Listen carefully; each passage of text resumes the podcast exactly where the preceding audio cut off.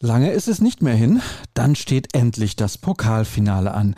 Zwei Tage noch, dann könnte Borussia Dortmund wieder einen Titel gewinnen. Aber was machen die angeschlagenen Spieler? Genau das ist eines unserer Themen hier bei BVB Kompakt, präsentiert von Zurbrüggen. Alles für ein gutes Zuhause. Infos gibt's auf zurbrüggen.de. Mein Name ist Sascha Staat und wir beschäftigen uns zunächst mit dem derzeit größten Sorgenkind. Das ist natürlich Erling Haaland. Der Norweger verpasste aufgrund eines Blutergusses zuletzt das Halbfinale gegen Kiel und auch den Bundesliga-Kick gegen Leipzig. Das machte den Schwarz-Gelben zwar nichts aus, aber dennoch hätte man ihn übermorgen nur allzu gerne dabei. Während der Rest des Teams gestern einen freien Tag genießen durfte, absolvierte Haaland am Mittag eine Extra-Einheit, um rechtzeitig wieder fit zu werden. Unser Reporter Florian Gröger war in Brakel vor Ort. Sämtliche Details und das meine ich wirklich so, lest ihr in seinem Text. Wir machen weiter mit einer ganz anderen Geschichte, den Finanzen. Leider hat die Pandemie den BVB weiter im Griff. Im dritten Quartal des laufenden Geschäftsjahres weist der Club erneut ein dickes Minus auf. Allerdings macht eine Zahl durchaus Mut und stimmt optimistisch. Dirk Krampe weiß, um welche es sich handelt. Während der Kollege fleißig war, hat der Westdeutsche Fußballverband ein paar Begegnungen der Amateure neu terminiert. Die Partie beim SV Strahlen wurde auf den 23. Mai verschoben.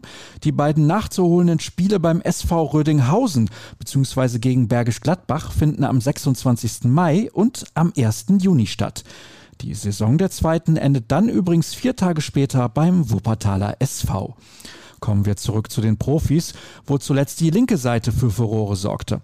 Rafael Guerrero und Jaden Sancho bewiesen gegen Leipzig ihre fußballerische Klasse.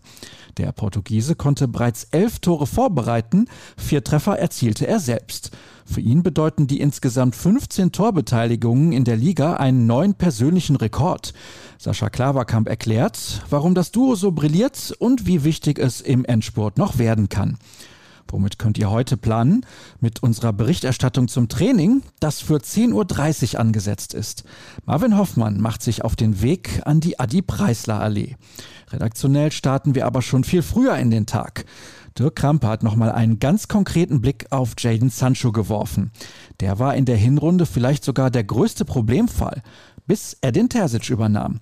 Nun ist der Engländer wieder nah an seiner Topform. Die Statistiken belegen das eindeutig.